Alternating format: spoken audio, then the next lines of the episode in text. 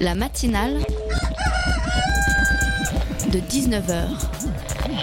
Et bah, c'est une émission qui parle de société, de politique, euh, Culture alternative. On va aussi parler de sport, euh, de gens dans la rue. et l'actualité en règle générale. On va peut-être parler des corbeilles à linge pas en osier d'Auvergne. voilà, il y aura, il y aura des invités. Sociologues, des invités chercheurs. Les invités ne diront que des choses intelligentes. Ça va peut-être s'étriper un peu de temps en temps, mais La matinale de 19h, du lundi au jeudi jusqu'à 20h sur Radio Campus Paris. En démissionnant début septembre, Nicolas Hulot avait mis en cause les lobbies qui, d'après lui, avaient investi toutes les sphères de la République. Nous sommes à peine deux mois après et cette semaine, Emmanuel Wargon a été nommé par Emmanuel Macron comme nouvelle secrétaire d'État rattachée au ministère de l'écologie. Emmanuel Wargon est tout ce que ce gouvernement adore. Elle a fait l'ENA, est passée par la haute administration avant de travailler comme directrice des affaires publiques pour Danone. Ah oui, oui, vous avez bien entendu, la lobbyiste en chef de Danone est au gouvernement. En juillet dernier, Emmanuel Wargon expliquait d'ailleurs dans une conférence que l'huile de palme était nécessaire pour fabriquer des laits infantiles. Tant pis pour la déforestation donc, tant pis pour les risques sanitaires aussi. Elle disait également que refuser les OGM par principe serait, je cite, un refus de l'innovation et de la science. Au moins c'est clair, les lobbyistes industriels sont au gouvernement. Dans le nouveau monde, on ne fait même plus semblant.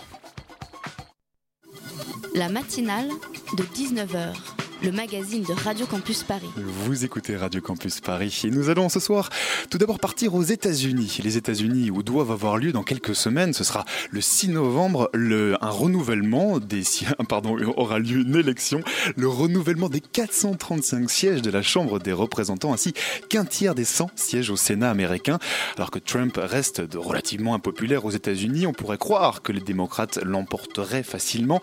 Ce n'est pas si simple et on en parlera ce soir avec Jean-Éric Brana. Il est maître de conférence à l'Université de Paris 2 et chercheur associé à l'IRIS. Et puis, on parlera en deuxième partie d'émission d'une application qui vous fait découvrir des playlists de nouveautés musicales. Ça s'appelle Clapchart et c'est plutôt étonnant. Alors, restez bien connectés puisque, comme le dit le générique de l'émission, les invités ce soir ne diront que des choses intéressantes. La question principale de ces midterms, c'est-à-dire en gros l'équivalent de nos sénatoriales et législatives combinées, c'est qui obtiendra la majorité au Congrès américain. Depuis l'élection de Donald Trump en 2016, les républicains règnent sans partage sur les deux chambres. Or, avec les midterms, tout cela pourrait changer. Le 6 novembre 2018, un peu plus d'un tiers des sièges du Sénat et la totalité de ceux de la Chambre des représentants vont être renouvelés. L'occasion pour les démocrates d'inverser le rapport de force lors d'élections généralement favorables à l'opposition. Mais si la reconquête de la Chambre des représentants paraît possible, celle du Sénat, beaucoup moins. Nous sommes à 19 jours, 19 jours des élections de mi-mandat aux États-Unis, les fameux midterms. Le pays est en pleine campagne électorale, vous venez de l'entendre, et cette question, ces élections peuvent-elles changer la politique américaine actuelle? Bonsoir Jean-Éric Brana. Bonsoir. Vous êtes maître de conférence à l'Université de Paris 2. Vous êtes notamment l'auteur d'un essai sur euh, les États-Unis intitulé Quand l'Amérique gronde 1968 à 2018. Alors ces élections de midterms, pourquoi sont-elles aussi importantes? Assez important puisque ce sont euh, des élections euh, à la fois nationales et dans la plupart des États, dans 47 des 50 États, il va y avoir des renouvellements de postes à tous les niveaux. Tous les gouverneurs de ces États, euh, 35 d'entre eux, et puis euh, euh, les assemblées des États, en tout 8000 postes sont en jeu en réalité euh, le 6 novembre. Donc vous comprenez que c'est un séisme qui peut avoir lieu politique à chaque fois. Alors avec moi également en studio ce soir, Vincent de la rédaction de Radio Campus Paris. Bonsoir Vincent. Bonsoir Alban, bonsoir à tous. Passionné évidemment par la politique américaine Ah et oui. par les enjeux, par ce qui se passe actuellement. Et tu avais des questions pour notre invité. Oui, tout à fait. Bonsoir Monsieur Brana. Bonsoir. Bonsoir. Euh, D'abord, finalement, on pourrait se dire, bon, voilà, on a un président américain, Donald Trump, qui est volontiers qualifié euh, dans la presse, en tout cas européenne, française, d'outrancier, euh, dont la politique paraît vraiment difficile, dure. Est-ce que finalement, on a un boulevard pour les démocrates le 6 novembre? Alors, on l'a pensé pendant longtemps, en tout cas, c'est ce que les démocrates ont répété un petit peu à la à l'image de la méthode Coué, hein, en pensant qu'effectivement, à force de le répéter, euh, ça se transformerait par euh, euh, un mouvement dans les urnes. En réalité, on est à quelques jours de, ce scrutin et on se rend compte que c'est pas aussi simple que cela. Et le tsunami bleu, c'est-à-dire démocrate, c'est leur couleur aux États-Unis qui était annoncé, en réalité s'est dégonflé et s'est transformé même en vent favorable aux républicains ces quelques derniers jours, à tel point que le Sénat, qui était prenable pour les démocrates, en tout cas c'est ce qu'elle disait cet été, euh, aujourd'hui est euh, largement perdu à l'avance si on en croit toutes les projections que nous faisons tous pour ces élections. Alors ce qui est un peu étonnant, Jean-Éric Brana, c'est que vu depuis l'Europe, vu depuis Paris, Donald Trump semble, semble extrêmement impopulaire. Est-ce que c'est si vrai que ça aux États-Unis? Alors, ça dépend à qui vous parlez. Évidemment. Vous savez, cette, cette, élection, elle a en réalité saisi tout le monde, autant ceux qui étaient contre lui que ceux qui étaient pour lui. Mais il y a un, tel effet de sidération que depuis euh, ce 9 novembre 2016, rien n'a bougé. Et ça, c'est la première fois en réalité, on n'a pas d'autre exemple dans l'histoire américaine d'une cote qui ne bouge pas. On est entre 42, 44 de favorables pour Donald Trump, ce sont ses supporters, sa base dure dont nous parlons tout le temps, et puis on est à 52-54 pour ceux qui ne le supportent pas, et ça aussi c'est une base qui ne bouge quasiment pas, les deux lignes sont quasiment toutes droites, et il y a un grand ravin entre les deux, chacun euh, refuse de traverser euh, ce ravin. Alors, est-ce qu'il est impopulaire? Euh, Oui, si vous êtes 43%, de ceux qui le détestent, mais en réalité, si vous êtes supporter, il est quasiment un demi-dieu pour, pour certains d'entre eux. Ah oui, c'est impressionnant, mais tout de même, euh, à vous entendre, donc, euh, il est possible que les républicains restent, euh, restent au pouvoir et, dans les deux chambres, mais si on reprend l'élection de 2016... J'ai pas dit ça, je vous corrige tout de suite, puisque je pense que la Chambre des représentants va être gagnée par le Parti démocrate. D'accord. Mais dans ces cas-là, est-ce que vous pensez que pour le Sénat, est-ce que un sursaut, on va dire, de mobilisation qui, qui a pu manquer en fait au Parti démocrate en 2016, pour lequel en fait certains États ont, basculé des, des fameux swing states pour Donald Trump, est-ce qu'un sursaut de mobilisation pourrait permettre finalement un basculement total euh, du Congrès? Bienvenue d'appuyer euh, sur le, doigt sur la grosse inconnue de ce scrutin. Pourquoi? Parce que les midterms, en réalité, les élections de mi-mandat, sont des élections qui n'intéressent personne d'habitude. Et le taux de participation varie entre 20 et 30 euh, les grandes années. Et cette fois-ci, le, scrutin est tellement exacerbé, comme l'a été la campagne 2016, comme le sera très certainement celle de 2020, qu'on pense qu'il va y avoir un sursaut et effectivement une participation beaucoup plus forte. Maintenant, la question, c'est est-ce que ça va se déplacer des deux côtés? Rien n'est moins sûr. D'abord parce qu'il fallait s'inscrire à l'avance aux États-Unis, euh, ça fonctionne comme ça. Et puis ensuite parce que euh, ce vote a lieu un mardi, il n'a pas lieu un dimanche comme chez nous. Les gens euh, pensent surtout à faire leur semaine, à aller travailler, et pas tout d'un coup à s'arrêter pour aller voter. Donc euh, il pourrait passer à l'as ce vote-là en réalité. Les gens pourraient se rendre compte le soir même euh, qu'ils ont oublié d'aller voter, comme ça arrive très souvent aux États-Unis. Merci beaucoup. Est-ce que, par hasard, la, nomination du juge Brett Kavanaugh à la Cour suprême euh, a pu avoir un impact dans la campagne et un impact aussi favorable au Parti démocrate, là encore? Élection toute récente. Hein. Là, on parle d'une nomination qui date d'il y a quelques semaines. Alors, moi, personnellement, je ne le pense pas. C'est vrai qu'on le lit beaucoup. On parle d'effet Cavano. On a parlé d'effet Cavano euh, pour les démocrates, puis maintenant de contre-effet Cavano euh, pour les républicains. Je crois que les uns comme les autres euh, se trompent totalement. On peut peut-être rappeler ce juge, ce juge Cavano, donc, qui a été nommé à la Cour suprême, qui est un candidat conservateur, en tout cas estimé comme conservateur, et qui donc fait, fait basculer la Cour suprême, qui est la plus haute juridiction américaine des États-Unis, dans le camp conservateur. Hein. C'est bien ça le contexte.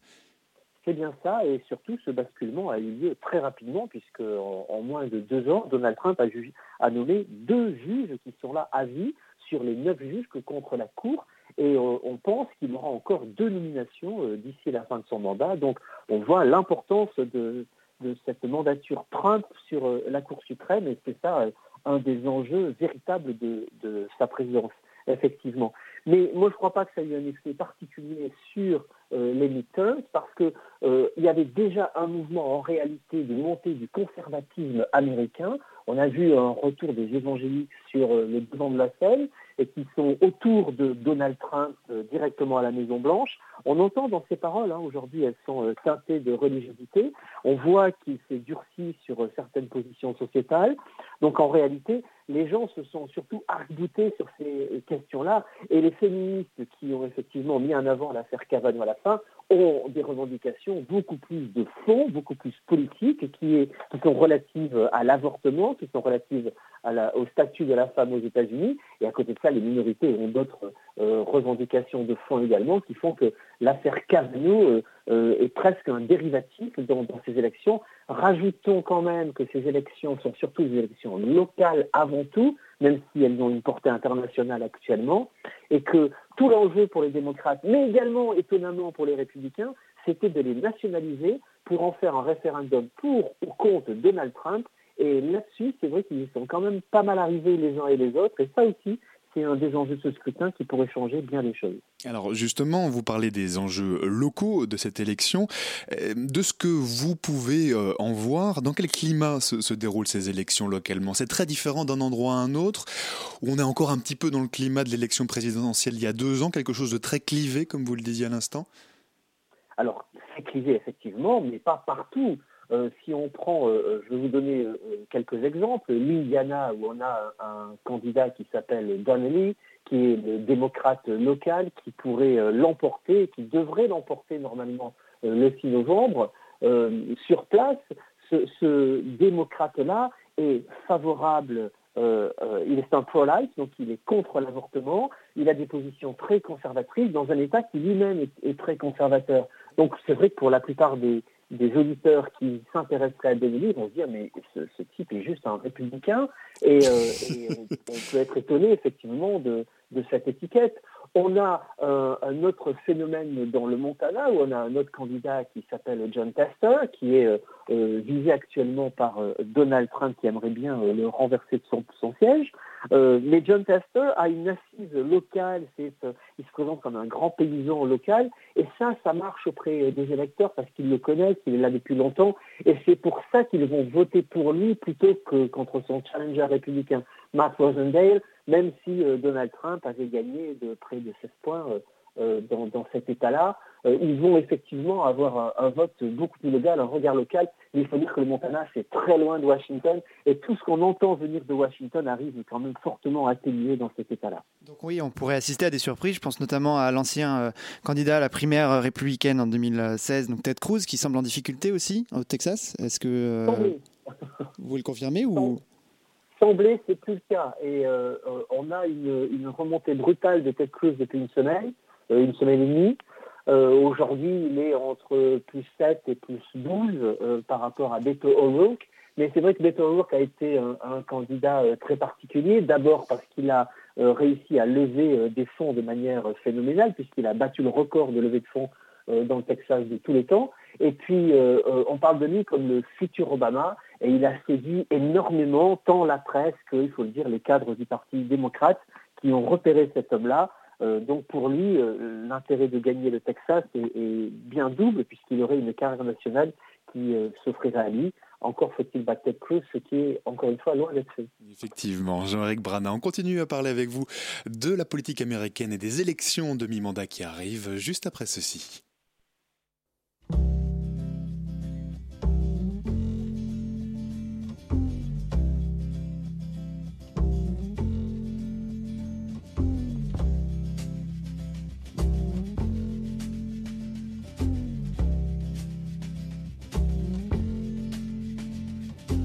Holly came from Miami, FLA.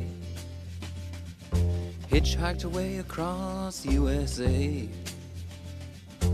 Plucked her eyebrows on the way, shaved her legs, and then he was a she. She says, Hey, babe, take a walk on the wild side.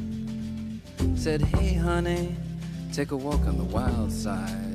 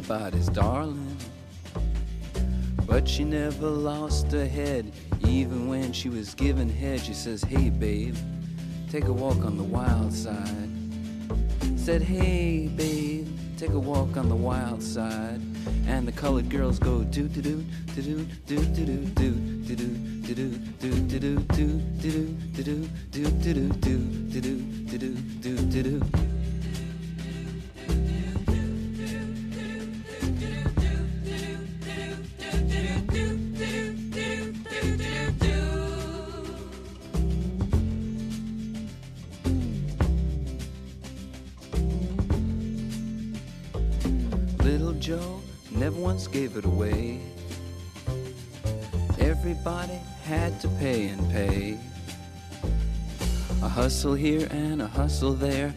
New York City is the place where they said, Hey babe, take a walk on the wild side. I said, Hey Joe, take a walk on the wild side.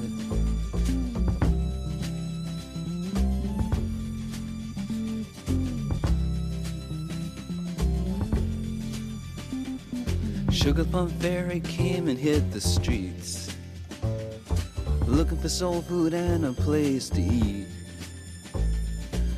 To the Apollo, you should have seen him go, go, go. They said, Hey, sugar, take a walk on the wild side.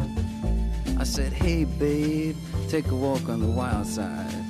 Alright. Ha.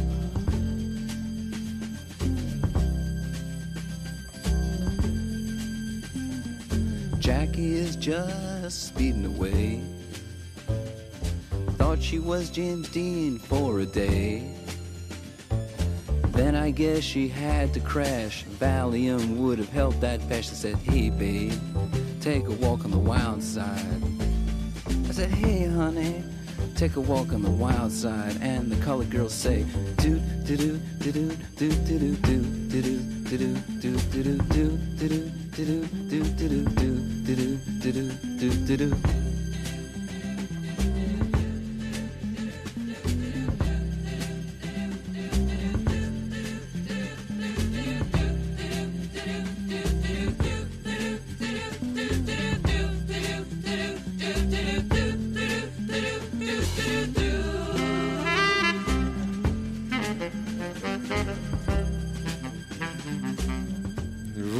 écoutiez à l'instant Lou Reed, c'était Talk, Talk, Take a Walk on the Wild Side.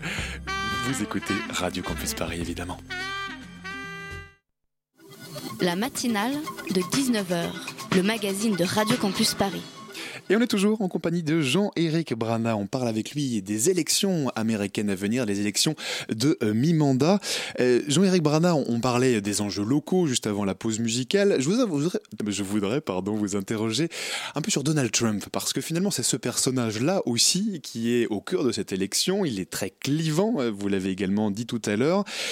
Ces derniers temps, on a vu plusieurs témoignages de personnes travaillant dans l'administration de Donald Trump à ses côtés et soulignant que c'était un personnage assez ingérable, assez incontrôlable. Est-ce que pour vous, ça, ce n'est pas un peu exagéré? Je ne pense pas que ce soit exagéré, non, mais je pense que aussi que ce n'est pas une nouveauté. En réalité, on fait ça depuis un petit moment et ça n'a échappé à personne. En tout cas, tous ceux qui ne vivent pas dans une grotte et qui donc ont suivi la campagne de 2016, tout cela était déjà connu avant l'élection. Alors, c'est vrai que depuis, on, on, apprend quasiment tous les jours des nouveautés à ce sujet-là. Euh, encore une fois, il faut quand même euh, rapporter ça à l'effet que ça peut avoir sur la population, qui est euh, vraiment quasi nul, puisqu'il ne se passe rien dans les courbes de popularité et d'impopularité, ni à la hausse, ni à la baisse. C'est-à-dire que c'est, on pourrait résumer tout cela en fait par beaucoup de bruit pour rien. Et moi, je suis plutôt de ceux qui pensent que les démocrates se sont lancés dans une stratégie du jusqu'au boutiste qui finalement n'est pas très productif parce que pendant ce temps-là, ils ont oublié quand même deux choses importantes. La première, c'est de faire un programme et la deuxième, c'est de faire monter des leaders. Oui, tout à fait. À ce propos, est-ce que vous pensez que l'élection euh, du 6 novembre à venir va permettre aux démocrates de faire émerger un champion?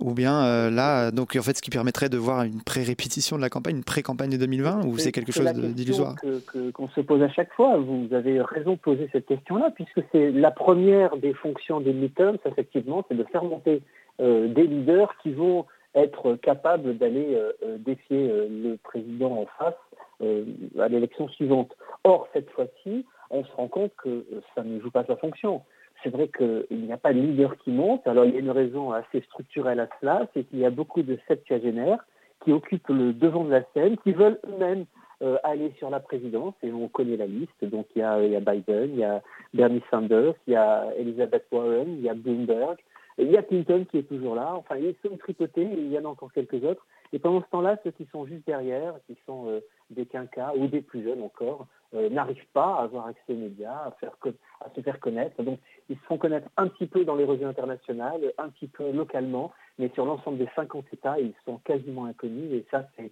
le drame pour eux, car euh, s'ils n'arrivent pas à percer en notoriété, ils ne pourront jamais arriver à s'imposer dans le cadre d'une primaire à l'intérieur de leur parti.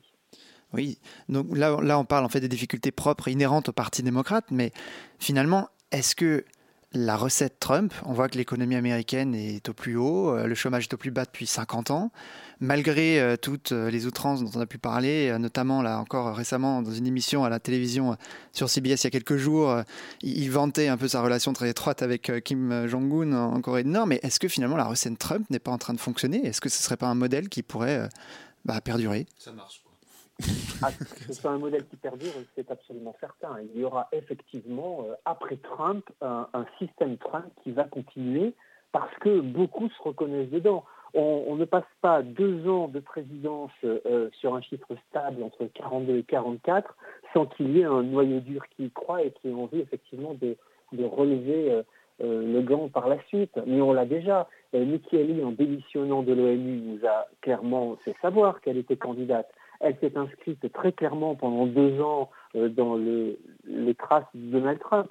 Et effectivement, c'est elle qui reprendra ce flambeau et qui sera très certainement la candidate républicaine, ne serait-ce parce que l'ensemble des leaders du Parti républicain lui ont quasiment fait allégeance le jour de, de sa démission et qu'elle est très bien placée. Pourquoi? Parce qu'on euh, entend beaucoup actuellement qu'elle serait partie trop tôt. En réalité, vous savez que dès le 6 novembre, on va parler de 2020, mais euh, dès le, 3, le 4 novembre 2020, lendemain de l'élection, on va parler de 2024, puisque euh, Donald Trump ne pourra plus se représenter, si jamais il était à nouveau élu, bien entendu, il, il entamerait son deuxième mandat. Et dès le début de son deuxième mandat, la succession va commencer au Parti républicain. Nikki Haley, en partant avec deux ans d'avance, me semble effectivement celle qui a pris le bon tempo et qui est sur les bons rails. Alors justement, Jean-Éric Brana, on, le disait à l'instant, ça, ça fonctionne a priori, cette politique de, menée par l'administration Trump.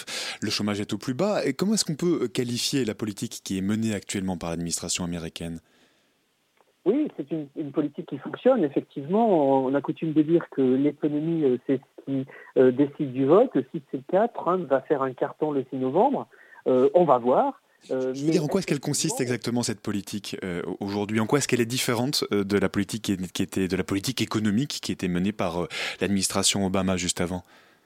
Elle a commencé par un formidable coup de poker qui a fonctionné, qui était de faire baisser les impôts. La plus grande réforme des impôts qu'il n'y ait jamais eu, Donald Trump dirait de tous les temps, en tout cas depuis très longtemps aux États-Unis, euh, bien meilleure en tout cas que celle que Reagan avait tenté de faire. Et on se rend compte de la, difficulté que ça peut être de, faire une, harmonisation euh, des impôts. On voit notre président qui essaie de faire actuellement des harmonisations un peu partout. C'est toujours très compliqué. Chacun défend sa chapelle, ses intérêts euh, propres. Et là, ça s'est fait quasiment sans heurts, si ce n'est une critique d'avoir donné plus aux riches, mais le système des impôts aux États-Unis a toujours favorisé les riches par rapport aux pauvres, donc il n'y avait véritablement aucune surprise. En réalité, cela a effectivement boosté l'économie, ça a surtout redonné du cash euh, à tous les Américains qui ont reçu, comme euh, les impôts, c'est un, prélèvement à la source, ils ont reçu trois mois après un chèque euh, des impôts, et effectivement, beaucoup ont on trouvait que c'était quand même le bienvenu quand vous recevez 300, 400 ou 500 dollars euh, de la part de l'administration des impôts. Vous êtes plutôt content en réalité. Et euh, depuis, cela fonctionne parce que la croissance euh, aux États-Unis le dernier semestre était effectivement de 4,2. Le, chômage, vous l'avez dit, est au plus bas depuis 49 ans à 3,7 et que la Fed nous annonce que ça va encore descendre. Les, perspectives, c'est de l'avoir à 3,5. Donc on sera quasiment une situation d'après-guerre. C'est du jamais vu. Euh, et cela fonctionne. Il y a des clignotants qui sont au, rouge, hein, en revanche, on n'en parle jamais, ou très peu. la dette des États-Unis est colossale, le différentiel euh, commercial avec la Chine n'arrête pas d'augmenter, contrairement à ce que disait Donald Trump. Mais comme il est euh, dans le sens d'une guerre commerciale, et qu'on a vu que ça a fonctionné au niveau de l'ALENA, puisqu'il a remplacé par l'ISM, l'ISNCA qui a, qui a très bien fonctionné, euh, qu'il a réussi à négocier avec la Corée du Sud, qu'il est en train de négocier avec le Japon et avec l'Europe, Les Américains pensent que logiquement, il va également gagner euh, contre les Chinois. Et donc, pour l'instant, la confiance est quand même très forte vis-à-vis de Donald Trump, même parmi ses opposants. Euh, est-ce qu'on peut également parler euh, d'un risque sur les institutions démocratiques des États-Unis, toujours. Il y a deux ans, lors de l'élection du président Trump, euh, on avançait euh, de, Voilà, il y avait des grosses inquiétudes qui, qui se profilaient à l'horizon à ce sujet. La démocratie américaine repose sur des institutions qui, qui s'équilibrent de manière très fine. Il y, a des, il y a des traditions entre les partis, etc. Et là, on a vu notamment avec l'élection, avec la, pardon, la nomination du juge Kavanaugh, le président Trump bouscule un peu tout cela. Est-ce que vous pensez que deux ans après, à la veille de ces élections, Trump finalement s'est mis dans le rang de la, démocratie des institutions américaines où il y a toujours un risque euh, d'un changement profond à ce niveau-là également Écoutez, moi j'ai jamais eu le sentiment que Donald Trump faisait un hold-up sur euh, la démocratie américaine. En réalité, il a respecté euh, la règle des élections, il s'est présenté, il a fait le jeu des primaires. Ensuite, il a été choisi par la Convention, il a fait une campagne régulière. Il a, gagné euh, dans le cadre de la règle des États-Unis, qui est le collège électoral. Euh, de ce côté-là, pas de problème. Il n'a pas volé son poste. Maintenant, il faut quand même relativiser tout cela. Le président américain est beaucoup moins puissant qu'on ne le pense en France, parce qu'on a ce modèle d'un président français jupitérien et très puissant. Les États-Unis, c'est pas du tout ça. En réalité, la Constitution lui donne un pouvoir assez étendu sur tout ce qui concerne la politique étrangère et l'immigration. En dehors de ça, il n'a que très peu de pouvoir puisque ce sont les gouverneurs des États qui décident de quasiment tout ce qui concerne la vie quotidienne des gens, que ce soit l'éducation, la sécurité, la, circulation, euh, euh, voilà, toutes ces choses-là qui font le quotidien et qui et qu'on peut palper assez rapidement. Euh, euh c'est pas le président des États-Unis qui décide. Les grandes impulsions sont données euh, au niveau fédéral, c'est vrai, mais euh, ça reste quand même limité. Et les contre-pouvoirs existent. je peux vous donner deux exemples assez, assez rapidement. le premier exemple, c'est l'affaire Khashoggi dont on parle actuellement, et le Congrès a immédiatement lancé une procédure qui oblige le président Trump à réagir et à répondre sous peine que des sanctions soient mises contre l'Arabie saoudite par le Congrès, même si le président était contre. Et souvenez-vous, il y a un an, ça avait déjà été le cas contre la Russie. Et le deuxième exemple, c'est que le président nomme des juges fédéraux, il en nomme même beaucoup, qui sont nommés à vie. Il vient de le faire en Floride il y a trois jours. Euh, normalement, il doit avoir l'accord des sénateurs euh, du coin pour le faire. Il a décidé de s'en passer. Mais il y a une nomination qui passe par le Congrès et les sénateurs vont certainement refuser les juges qu'il a euh, proposés et il devra revoir sa copie parce que les institutions ont prévu ce genre de choses, ce qui fait que le hold-up euh, démocratique en réalité est très difficile à, envisager aux États-Unis. Encore une, brève question, Jean-Éric Brana, sur la politique étrangère. Vous l'avez un petit peu euh, mentionné. Sans exagération, est-ce qu'on peut dire que Donald Trump a assez radicalement changé euh, l'ordre mondial, l'équilibre mondial en deux ans? Ah oui, oui, moi je le pense. Je pense que l'ordre mondial est, bousculé. Effectivement, il est parti sur de la géoéconomie, c'est-à-dire que le, commercial a primé et que sa diplomatie se calque sur le commercial. On voit bien, on évoquait l'affaire Khashoggi euh, il y a deux secondes, on se rend bien compte que ce qui coince, c'est qu'il y a du commercial derrière et euh, les droits de l'homme comptent assez peu maintenant. C'est vraiment un vrai virage par rapport à ce qu'on a connu aux États-Unis jusqu'à ce jour.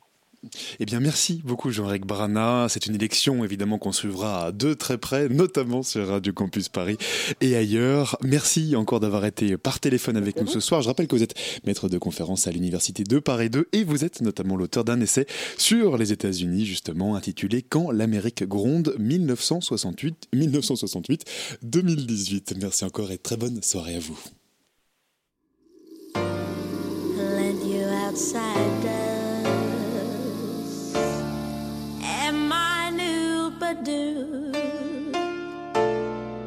Why you were thinking I didn't have a clue. Tough to sort files with your voice in my head. So then I bribed you downstairs with a Marlboro red. I feel so small discovering you knew How much more torture would you have put me through? You probably saw me laughing at all your jokes. Or how I did not mind when you stole all my smokes, yeah. And although my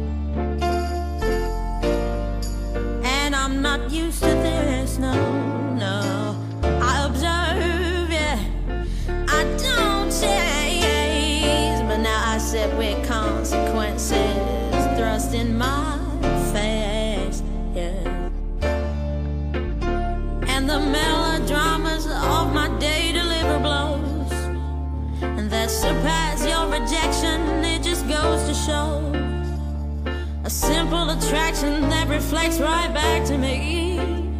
So I'm not as into you as I appear to be.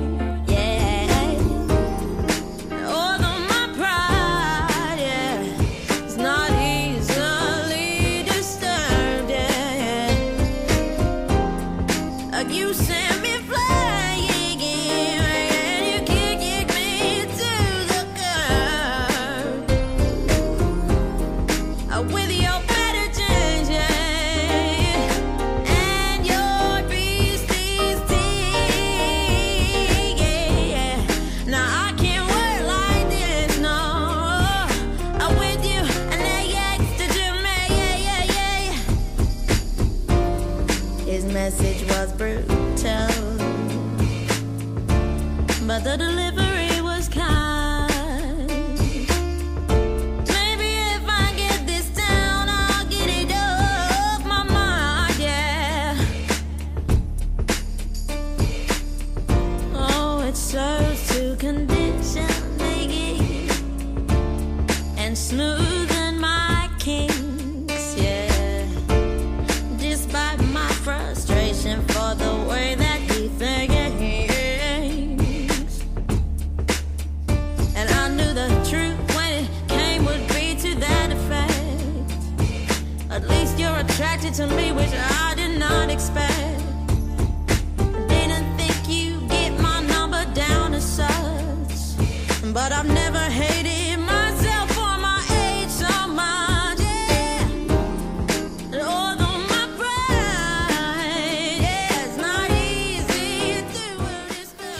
Et la grande voix, la voix fantastique et merveilleuse d'Amy Winehouse, c'était You Send Me Flying sur Radio Campus Paris.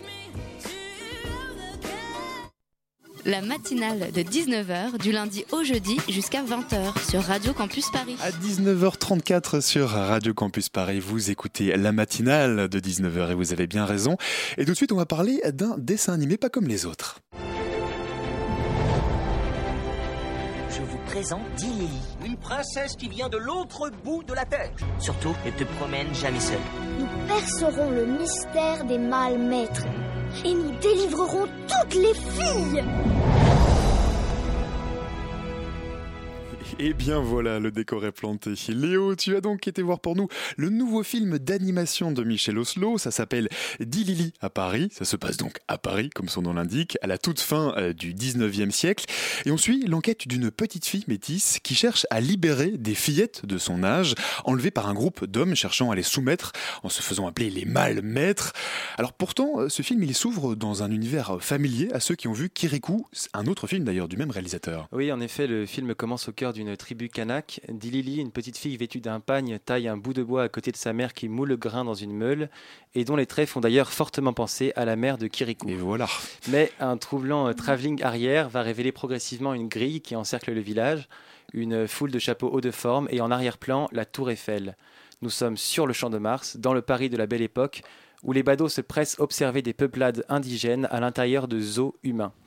En trois minutes, Michel Oslo nous prend à contre-pied et plante l'ambition de son film qui dépasse le simple divertissement. Oui, parce que si je t'entends bien, ce n'est pas seulement un dessin animé sur le Paris de la belle époque, ce n'est pas seulement un dessin animé drôle et poétique. hein. Non, non, Dilili, c'est un film d'animation qui utilise comme décor donc des photographies à peine retouchées à l'ordinateur.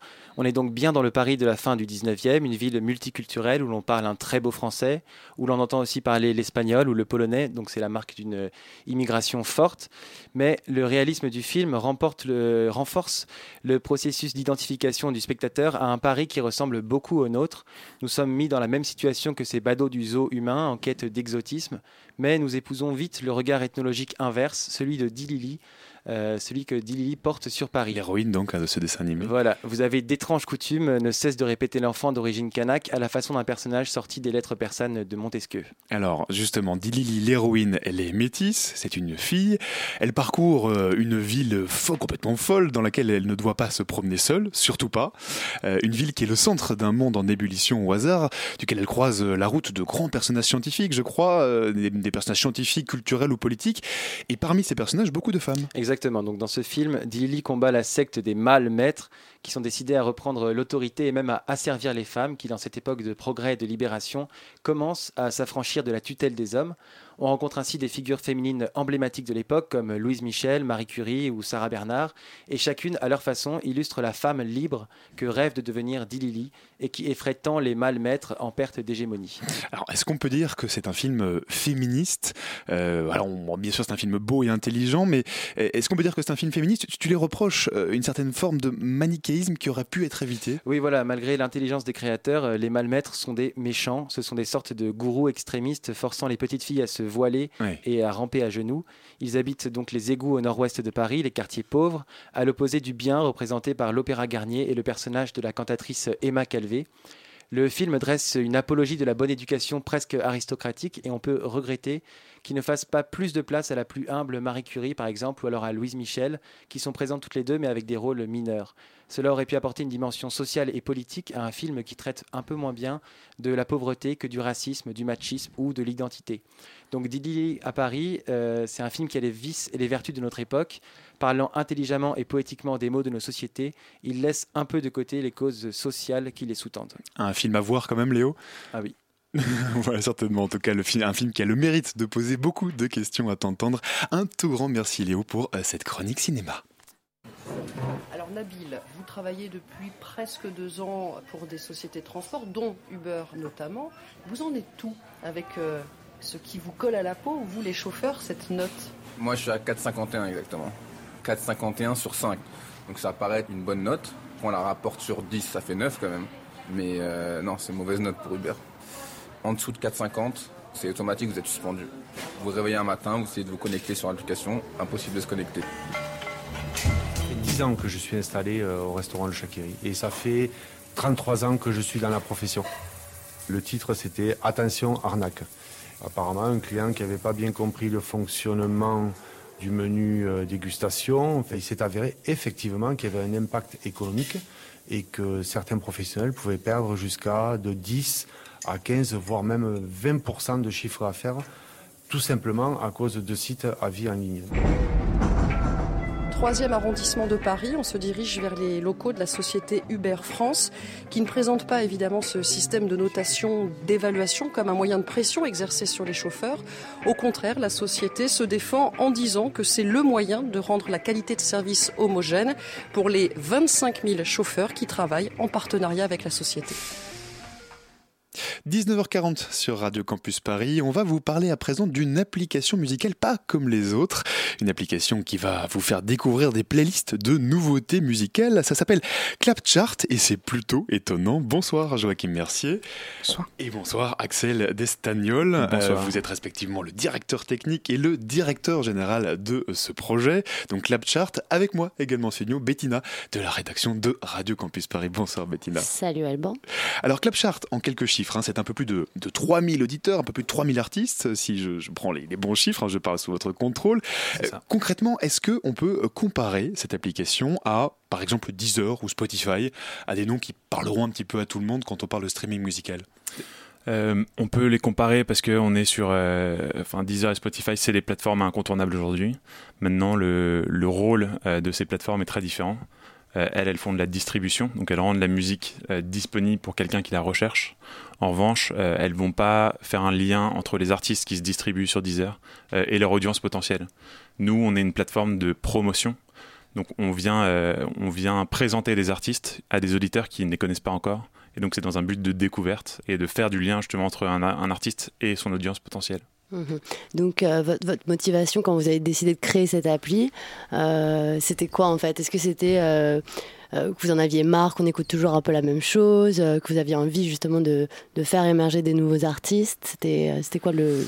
C'est c'est plein de choses en même temps. En fait, euh, Joachim et moi, on a tous les deux un parcours euh, musical. On Mhm. fait de la musique encore aujourd'hui. Euh, on a aussi un, un parcours euh, digital. Passif. Euh, exactement.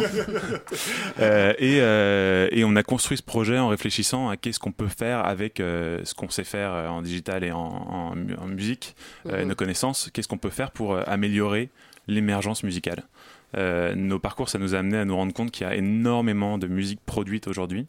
Euh, les moyens de production se sont beaucoup démocratisés.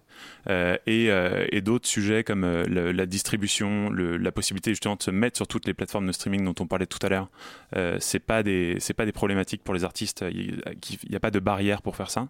En revanche, la promotion, ça devient le sujet, euh, le vrai sujet, le- l'enjeu principal, parce que quand tout le monde peut se présenter son projet, Mm. euh, maintenant il s'agit de faire en sorte de rencontrer son public et c'est- c'est une difficulté euh, pour les artistes. Alors parlons peut-être un petit peu concrètement juste de, de cette application, Clapcharts. Donc c'est une appli musicale, euh, en gros on la télécharge, hein, euh, typiquement comme d'autres applications, via iTunes par exemple, pour ne, ne pas les citer. Et puis ensuite on l'ouvre et on sélectionne les genres musicaux euh, qu'on affectionne. Et ensuite vous nous proposez euh, en tout, euh, des playlists adaptées. Ça en tout cas c'est l'aspect utilisateur. Euh, et quoi l'idée c'est, et ces musiques qu'on reçoit, on peut les noter après, c'est bien ça l'idée. Alors on peut noter les, les morceaux qui, euh, qui viennent d'arriver sur la plateforme en fait. Donc euh, dans un premier temps, ce sera les, les morceaux très récents qui n'ont pas encore reçu assez d'avis pour euh, entrer dans les playlists. C'est une, c'est une impulsion de départ en fait, les notes. Donc on va recueillir quelques, quelques évaluations d'auditeurs sous forme de notes, Mhm. Euh, mais c'est pas ça qui va définir le parcours ensuite du titre dans les playlists. Une fois, une fois qu'on- que la note n'a pas été euh, rédhibitoire parce que vraiment très mauvaise, euh, eh ben on va, on va rentrer le titre dans une playlist et ensuite on va voir ce qui se passe quand il est présenté aux auditeurs. Euh, Est-ce que l'auditeur le sauvegarde dans sa playlist personnelle sur Deezer? Euh, Est-ce que le titre est skippé euh, systématiquement dès le début? Toutes ces informations, elles sont bien sûr anonymes, euh, mais on va les suivre et on va évaluer le potentiel de chaque titre de cette manière. Du coup, vous travaillez avec des artistes euh, qui sont peu connus ou pas connus du tout. Euh, comment vous les sélectionnez? Comment vous les rencontrez? Enfin, où est-ce que vous les rencontrez? D'où est-ce qu'ils viennent? Donc nous, on cherche à contacter des artistes qui viennent de sortir euh, des nouveaux titres. Mhm. Euh, donc beaucoup viennent à nous en entendant parler de nous d'une manière ou d'une autre, parce qu'on est présent voilà, sur, sur Facebook, sur, on, a, on, on intervient à différents endroits qui font qu'ils nous connaissent. Euh, et après, derrière, on les sélectionne pas. Euh, c'est vraiment c'est la particularité de, de, de Clapchart et c'est ce qu'on voulait faire. Nous, on n'a aucun rôle, on n'intervient à aucun moment pour définir si euh, le titre euh, doit remonter ou pas. C'est collaboratif et exclusivement dans les mains des auditeurs. Alors je vous propose justement d'écouter un des artistes qui s'est fait découvrir via votre plateforme. On l'écoute et puis on revient tout de suite pour reparler de votre application.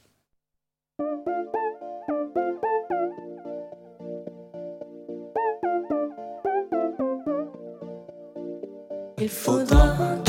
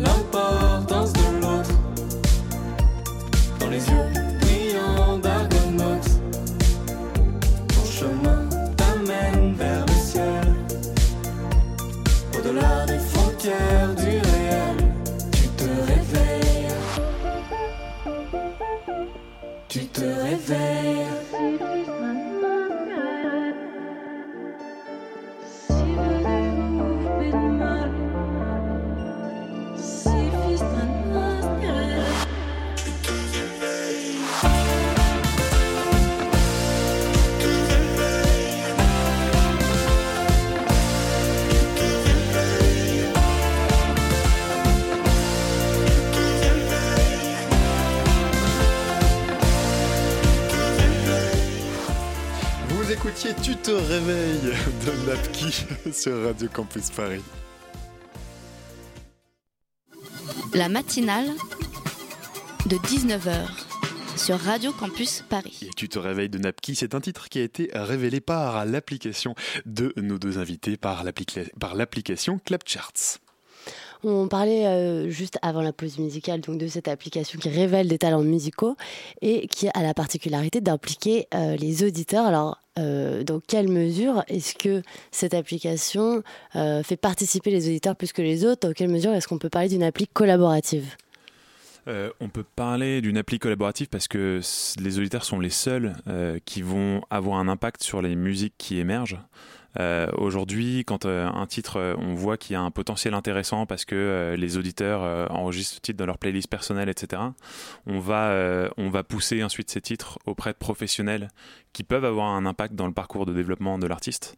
Euh, et ça, ça aura été uniquement euh, parce que notre, euh, notre projet est centré sur les auditeurs. Voilà, donc euh, en fonction des notes que les auditeurs euh, donnent aux artistes, euh, les maisons de disques, les producteurs euh, vont plus ou moins s'intéresser à eux et ça va éventuellement avoir un impact sur leur carrière.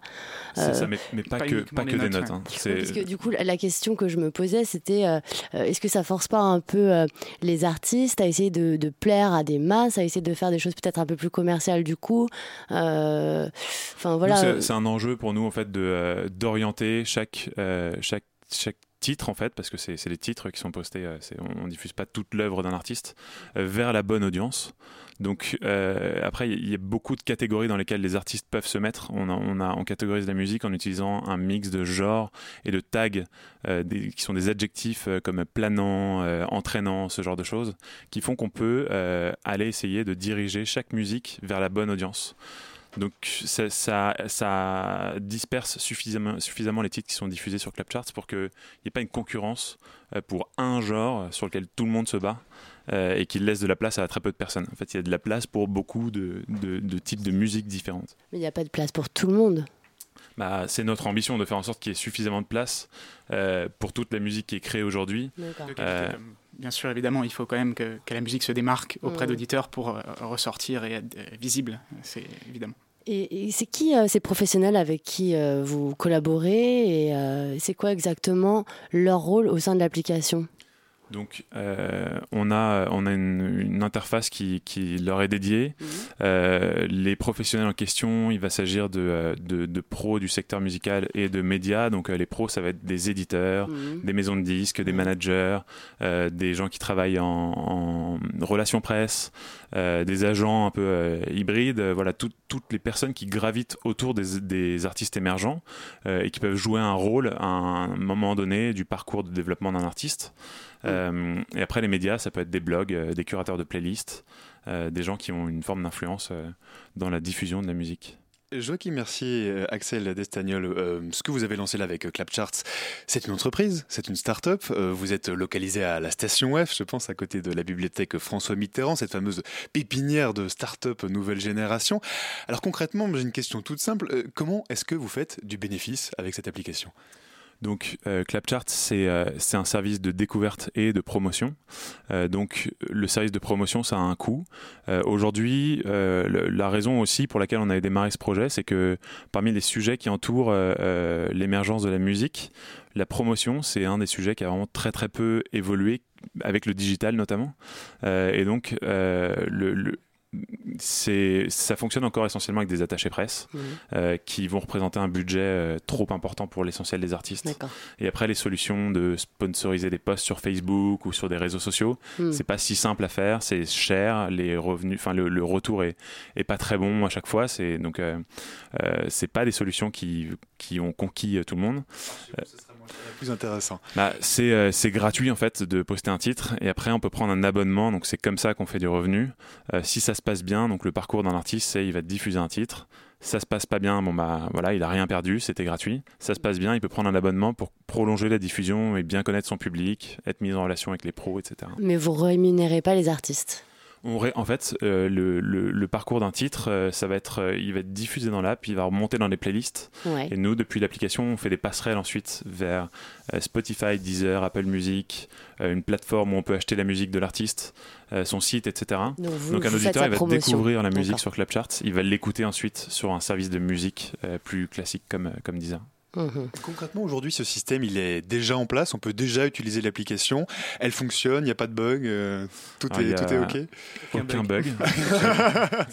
Moi, je l'ai, euh, téléchargé, j'ai eu aucun problème. Sauf avec ma boîte mail, mais euh, ça n'a rien à voir avec vous. Donc, euh, je l'ai trouvé euh, très ergonomique Ce- d'ailleurs. Ce qui est plutôt un bon signe pour vous. Euh, dont on parle là, en tout cas, est- existe et, euh, et, et déjà, déjà en place. ouais. Parce qu'aujourd'hui, vous en êtes où dans le stade de développement de cette entreprise? Ça fait un an et demi qu'on a lancé Clapcharts. Euh, on l'a lancé début 2017. Euh, ça a évolué euh, évidemment en un an et demi. On a, on a vraiment amené le projet. Lever des millions, des milliards. Exactement.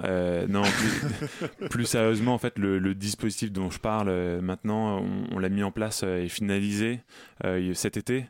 Euh, donc pour la rentrée en réalité, parce que euh, août c'était une période qui était un peu morte. Euh, mais bref, on, est, on est à un moment où on se rend compte qu'on a fait quelque chose qui s'apparente un peu à un cercle vertueux.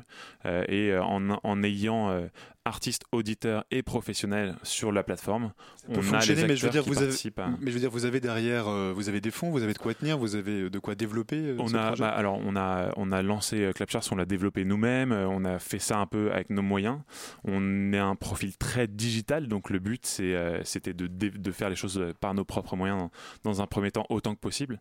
Euh, et là, bah, on est dans une période où pour le coup, euh, on sent que c'est un bon moment pour accélérer les choses euh, et aller chercher du coup des investisseurs. Une dernière co- courte question, Bettina. Juste sur vos ambitions à venir, comment vous imaginez le développement de, euh, de Clapcharts? Comment on imagine le développement de Clapcharts On a beaucoup de chemin à parcourir. Euh, la promotion, c'est un sujet euh, où il y a d'autres acteurs. On n'est pas tout seul. Euh, la digitalisation, elle va pas se faire en deux ans. Euh, Aujourd'hui, Clapcharts, c'est 50% euh, au niveau de- des auditeurs et des artistes États-Unis, 50% France, grosso modo. Euh, c'est les États-Unis un marché énorme, donc on, on a encore un peu de temps à- en maintenant le cap qu'on a aujourd'hui. Euh, et après, bah, il y a différentes pistes possibles, mais ça se précisera, je pense, dans les prochaines, euh, prochains mois. D'accord. Et Vous verrez du coup. Et puis Objectif Le Monde, évidemment, on l'imagine. L'application s'appelle Clapcharts. Merci beaucoup Joachim Mercier, Axel Destagnol d'être venu nous en parler ce soir. On mettra bien sûr toutes les informations sur le podcast de l'émission. La matinale de 19h sur Radio Campus Paris. Il a quitté le cercle très prisé des chroniqueurs de cette émission pour rejoindre celui des animateurs. Mais quelle idée Ce soir, il sort de sa retraite, on en est très heureux pour ces dernières minutes d'émission. Bonsoir Simon. Oui, oui, bonsoir Simon, bonsoir Simon. Faites pas comme si vous saviez pas Barthélémy. Hein. Je sais pas, que je sais pas. Qu'est-ce que je ne sais pas? Eh bien, d'abord, pourquoi est-ce que tu me vous vois, Simon Oui, hein Bon. c'est ça. Faites comme si on avait déjà fait des émissions ensemble, faites comme si on se connaissait. Non, non, pas de vouvoiement entre nous. De tutoiement, tu veux dire Oui, oh, vous m'avez compris. Hein. N'essayez pas de m'amadouer ce soir avec des petits Oh Simon, tu t'es trompé dans ta relance, mais c'est pas grave, tu as 18 ans, tu apprends encore. Mais Sachant oui. que je n'ai même pas 18 ans, j'en ai presque 19. Et puis je vous vois venir avec vos lancements sympathiques du style Euh, il sort de sa retraite, blablabla. Bonsoir Simon. Non, mais ça, tu l'as écrit pour moi, j'ai Oui, la ouais, fiche. là, ouais, je c'est me- ça, c'est ça. Dans l'occurrence, c'est vraiment ça. Mais ne croyez pas que je m'énerve contre vous par plaisir. hein. Euh, J'aurais bien aimé commencer cette chronique par un bonsoir Alban, bonsoir la France, Ilienne. Ah Alban, tu m'as manqué. Et toi aussi, petit siège au micro tout bleu. En plus, il est jaune ce soir, n'importe quoi. De ce studio, lui pas bleu du 93.9 et de ses 3-4 minutes, soyons fous, de, liberté d'expression, d'une parole pouvant mêler l'intellect- l'intellectuel à la dérision, l'humanisme et le cubisme. Mais n'oublions pas le gouvernement Giscard Philippe. J'aimerais bien commencer ça, sauf. J'aimerais bien commencer comme ça, sauf que se crame, eh bah, est grave. Mais Simon, de, quoi, de quoi parlez-vous, Simon? Je, je, je Mais de ce qui s'est passé ce matin, enfin Je parle de la perquisition de mes appartements, situés au fin fond du 93, orchestré Ah. par Lieuret, juge civique de cette émission, et d'Akuna, procureur d'antenne de cette station, dans le cadre de l'affaire concernant l'écriture illicite de mes chroniques. Voilà de quoi je parle Restez calme, restez calme. Oui, oui, c'est ça, parce que déjà, euh, je vous avais entendu, vous tous, hein, dans, dans ces bureaux euh, de Radio Campus Paris, vous moquer de moi parce que je ne voulais pas me rendre à ma convocation dans le cadre de cette même enquête, sous prétexte que j'avais dénoncé le fait que Maxime Faciotti ne se rendait pas à la sienne dans une affaire similaire le concernant. Non, je prenais déjà très mal l'attribution du terme hypocrite sur ma personne. Et c'est pas de l'hypocrisie, c'est de la médiatie. Enfin, médiatique. C'était pour faire une rime, vous m'avez compris. On avait compris. Oui, oui, c'est ça, c'est ça. Oui, oui, euh, euh, bon, hein, d'accord. Mais là, quand j'ai vu tous les réalisateurs de cette station débarquer chez moi à 8h du matin, menés par Crépin Leblond, inspecteur technique du 93.9, c'était le pompon Me regardez pas comme ça, Adèle Itel. Vous y étiez dans cette, dans cette escorte de Réal. C'est vous qui avez fouillé ma collection de comics pour voir s'il n'y avait pas une des vannes que j'avais pioché devant, dedans. D'ailleurs, si vous pouviez me rendre Killing Joke de- avant la semaine prochaine, ça m'arrangerait. Notre réalisateur qui, qui est mort de rire également. Bon, bon, bon alors je reconnais que 8h du matin pour une perquisition, Simon, je reconnais c'est un peu tôt. Mais enfin bon, il faut quand même tôt, laisser. Non, mais il faut laisser la justice campusienne faire son travail, Simon. je, je hein. vous Voilà, sais euh, voilà. de reconnaître que 8h du matin c'est tôt, mais vous auriez pu arrêter votre raisonnement là. Et puis vous ne vous rendez pas compte, vous Ma personne est sacrée sur cette station, monsieur Je suis le présentateur de la matinale de 19h un jeudi sur deux Je suis membre du conseil d'administration de Radio Campus Paris, le 93.9 C'est moi Ça me fait penser à quelqu'un d'ailleurs, cette tirade. ah oui, c'est rigolo, hein Non, mais vous vous rendez compte, les gens Oui, parce que Mélenchon, euh, il dit que les gens, il parle des gens euh, pour euh, parler du d'êtres humains qui sont censés être en plus ses camarades. Bon, bref. c'est Donc, vous vous rendez compte, les gens Il n'y a pas une radio associative au monde où on fait ça. Où on aspire les Google Drive des bénévoles et tout s'en va. On ne sait même pas, je ne sais même pas ce qu'ils m'ont pris. Je ne sais pas quelle blague ils m'ont pris. Et je ne sais même pas ce qu'ils vont en faire. Quoi? Un jour, dans un de vos éditos, Barthélemy, on va entendre Bettina, c'est le cerveau, enfin la cervelle de cette émission en écriture inclusive, ou autre euh, Mélenchon n'est pas un gauchiste, c'est un mélanchoniste dans une chronique de Pitoum. C'est n'importe quoi. La réplique était excellente, effectivement. ça, je ouais, l'ai ouais. oui. Je m'en souviens, c'est moi qui l'ai écrite en plus. Le Simon Marie n'est pas traité comme les autres sur cette, sur cette station. Oui, parce que Méluche, il a dit ça pour la France Insoumise, mais comme j'ai pas de nom de parti. Bon, peu importe Ça ne va pas se finir comme ça. J'ai tout le peuple de Chablis Hebdo derrière moi, monsieur. Vous allez voir le soulèvement beau, pardon, populaire, qui va arriver entre ces murs. Et j'en serai le leader. Et vous allez voir comment elle fonctionne, ma démocratie. Restez calme, Simon. Prenez une petite camomille. Ouais, tout, va, tout va très très bien se passer. Lisez votre annonce, monsieur. On vous retrouve dans Chablis Hebdo vendredi, évidemment. Demain, je présente. D'ici là, gageons que vous serez un petit peu calmé. On a hâte de voir ça en tout cas pour pouvoir en rire et, et- ou en pleurer, ou bien un petit peu des deux à la fois. Merci beaucoup, Simon, pour cette chronique enragée ce soir. Voilà, c'est déjà tout pour aujourd'hui. Si vous avez manqué une partie de l'émission, vous pourrez la retrouver en podcast d'ici quelques minutes sur le site de Radio Campus Paris, radiocampusparis.org. Mais merci, mille merci à Bettina pour la préparation de l'émission. C'était sportif ce soir. Merci également au fantastique Adèle pour la réalisation. Restez bien connectés sur Radio Campus Paris puisque tout de suite c'est les petits cailloux.